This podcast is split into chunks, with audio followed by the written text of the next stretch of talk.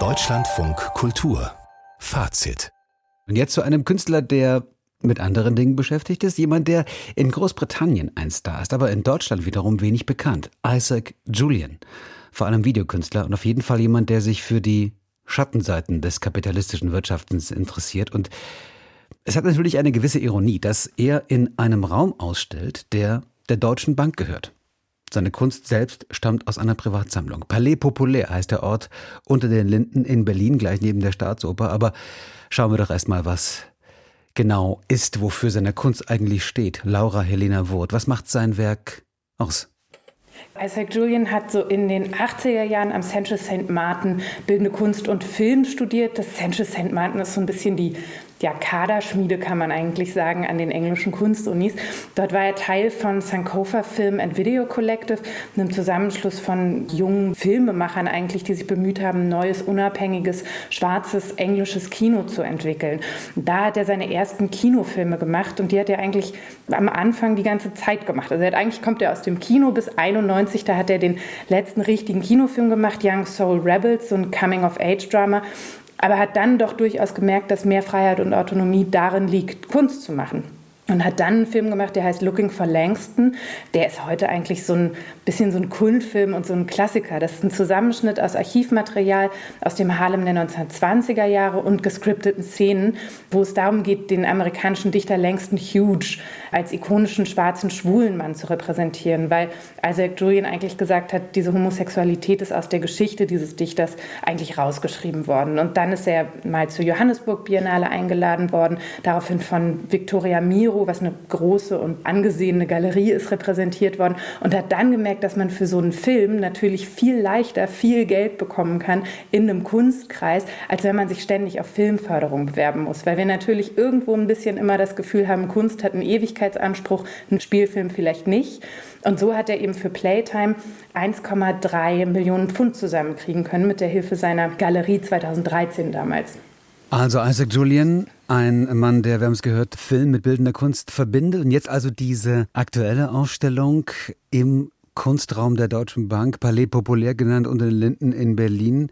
Ausgerechnet könnte man sagen, weil es ja offenbar in Playtime auch um den Finanzmarkt und äh, die Finanzindustrie geht, aber offenbar spielt auch Musik eine gewisse Rolle.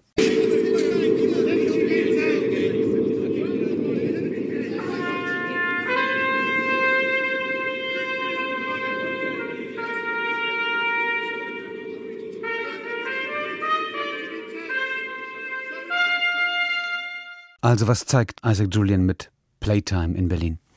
Das, was wir gerade gehört haben, das müssen wir uns so vorstellen, dass wir dort einen Hedgefondsmanager sehen, der von Kopf bis Fuß schwarz gekleidet ist, in einem riesigen weißen Raum steht, der so gleißendes Licht auf die Stadt wirft. Dort steht nur ein einziger weißer, lederbezogener Vitra-Stuhl drin und er spielt eben ganz elegisch diese Trompete. Wir befinden uns eigentlich kurz nach der Finanzkrise 2008 und Isaac Julian hat verschiedene Charaktere begleitet und dargestellt eigentlich in diesem Film. Wir haben den Hedgefondsmanager, wir haben den Auktionator, das ist Simon de Pury, der ja tatsächlich Auktionator ist und Gründer des Auktionshauses Philippe Pury. Dann haben wir einen Kunsthändler, der von James Franco gespielt wird, ein Hausmädchen aus Dubai und dann eben auch einen Hausbesitzer aus Reykjavik, der sein Haus verloren hat. Das heißt, wir sehen die Verursacher, wir sehen die Gewinner und wir sehen aber auch die Verlierer dieser Finanzkrise. Und der Titel Playtime bezieht sich auf Playtime von Jacques Tati von 1967. Wenn man sich daran erinnert, wie Monsieur Hulot da plötzlich vollkommen irritiert in dieser völlig technisierten Stadt durch die Gegend stolpert und sich fragt, was all diese seltsamen Sachen sollen. Und Isaac Julian, der heute Morgen eben auch da war, hat auch gesagt, dass er ein bisschen hofft, dass sein Film gleich lustig ist.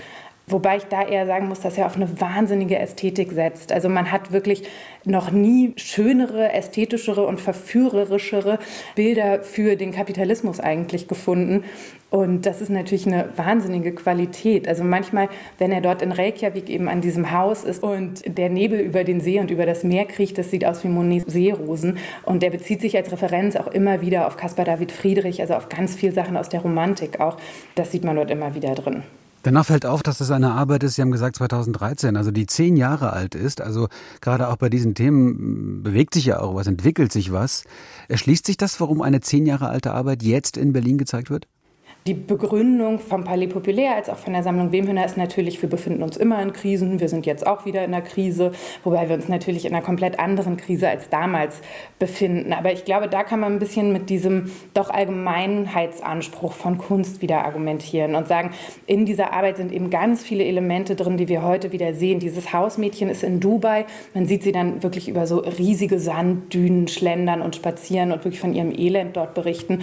Und das ist natürlich jetzt mit der WM in Katar Katar mit den Influencern, die alle nach Dubai ziehen sollen, ist das natürlich irgendwie auch schon wieder wahnsinnig relevant. Also da funktioniert das dann tatsächlich. Da schließt sich auch der Kreis tatsächlich wieder zu diesem Ort, den ich ja am Anfang schon erwähnt habe, Deutsche Bank, Palais Populaire, so heißt dieser Kunstort, der eben von der Deutschen Bank betrieben wird, und in Linden in Berlin. Dann haben wir die Sammlung Wemhöhner, also wir haben ja hier offenbar, ja, wie soll man sagen, ein durch und durch kapitalistisches Umfeld.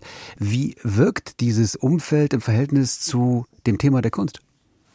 Das entbehrt natürlich nicht einer gewissen Ironie, dass wir dort eine ganz klar kapitalismuskritische Arbeit haben oder zumindest eine, die sehr schonungslos Gewinner und Verlierer als auch Verursacher dieser Krise zeigt. Und dort sozusagen jemanden zu sehen, einen der großen Player auch auf dem Finanzmarkt, die Deutsche Bank, ja, das ist natürlich relativ ironisch, vor allem wenn man sich dann eben auch fragen muss, welche Wirkmacht wird der Kunst eigentlich von ihren Sammlerinnen und Sammlern zugestanden? Also wie viel Einfluss hat denn sowas auf das echte Leben oder ist es letztendlich einfach nur eine schöne ästhetische Erfahrung, auf die das dann runtergebrochen wird? Das ist ein bisschen die Frage. Auf der anderen Seite muss man sagen, Isaac Julian ist in den letzten Jahren viel zu wenig in Berlin ausgestellt worden. Das letzte Mal bei Julia Stoscheks Eröffnung. Das ist jetzt auch schon einige Jahre her. Also wenn die Sammlung Wemhöhner das bringt, dass wir diese Arbeiten hier sehen können, dann ist damit was Gutes passiert. Also auf nach Berlin ins Palais Populaire der Deutschen Bank. Isaac Julian Playtime, Werke aus der Sammlung Wemhöhner, das zu sehen bis Mitte Juli. Laura Helena Wort, unsere Kunstkritikerin, hat sich schon umgeschaut. Vielen Dank. Danke.